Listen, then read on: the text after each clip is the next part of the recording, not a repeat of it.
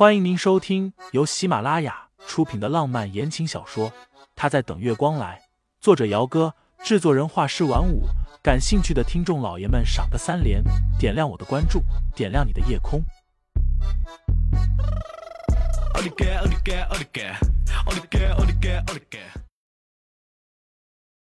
第一百五十五章，你和这个女人到底？盛思年的声音带着几分的笑意，缓缓的站了起来。盛思景回头瞥了他一眼：“你也不用羡慕，老爷子不是给你安排了相亲吗？穆家的大小姐在那边呢，三弟不打算过去看看？”穆家大小姐穆雪玉，穆城出了名的嚣张跋扈，因为是家中独女，家世不错，因而看男人的眼光也是高高在上的。穆家在穆城算不上是顶级的豪门，家族经营的是药品公司，几代下来根基稳固，在业内口碑也很不错。盛思年打的主意不就是看中了人家穆家就一个独女，没有儿子吗？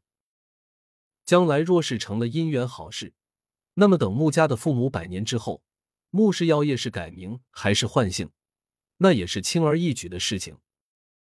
盛思年脸色淡淡。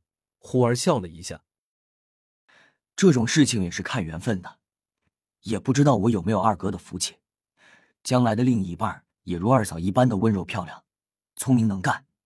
这话乍然听着没有什么，但再细细一品，便觉得有些膈应人了。盛思景哼了一个单音节出来，没说话，抱着清新便往楼梯去了。今晚宾客众多。所以二楼的房间都成了临时的休息室，配备有侍从在门口等候差遣。盛思景抱着清新进了其中的一间休息室，吩咐门口的侍从去拿一支擦伤的药膏上来。别墅的隔音效果很好，房间里听不见楼下的喧嚣和热闹。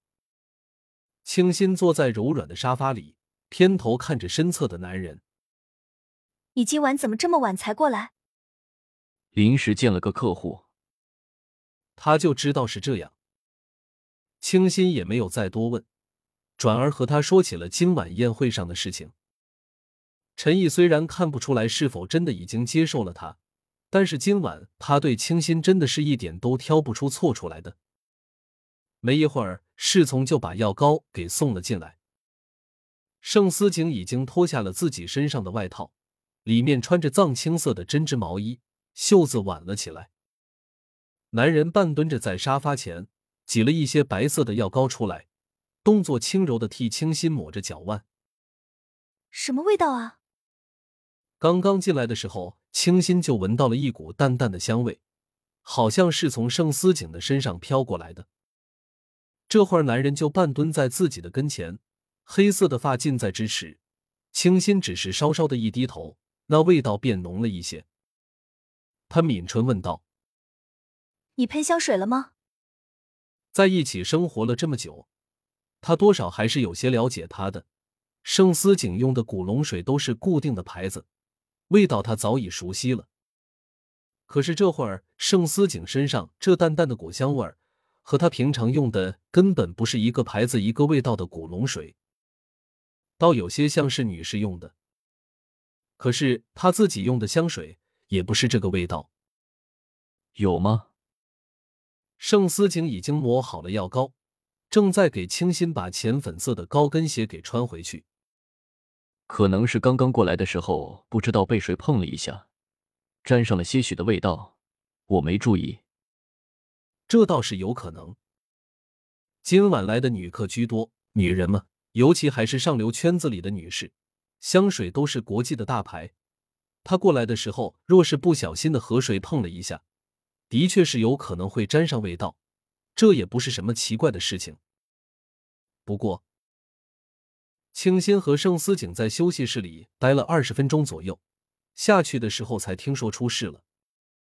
有一位姓于的小姐掉进了泳池里，人刚刚被捞了上来。那位于倩倩小姐可是某银行行长家的千金。清新和盛思景一路往泳池过去的时候，已经听说了个七七八八。虽然不知道过程发生了什么，但可以确定，把于小姐推下水的人是盛家的四小姐盛青青。泳池边这会儿已经围了不少的人。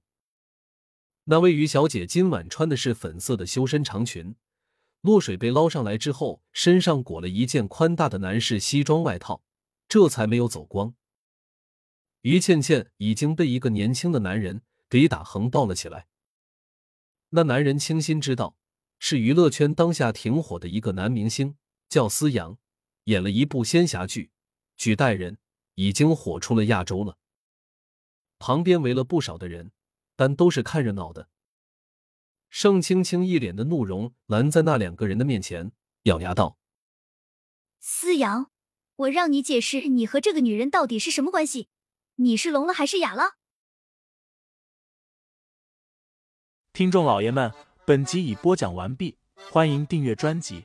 投喂月票支持我，我们下集再见。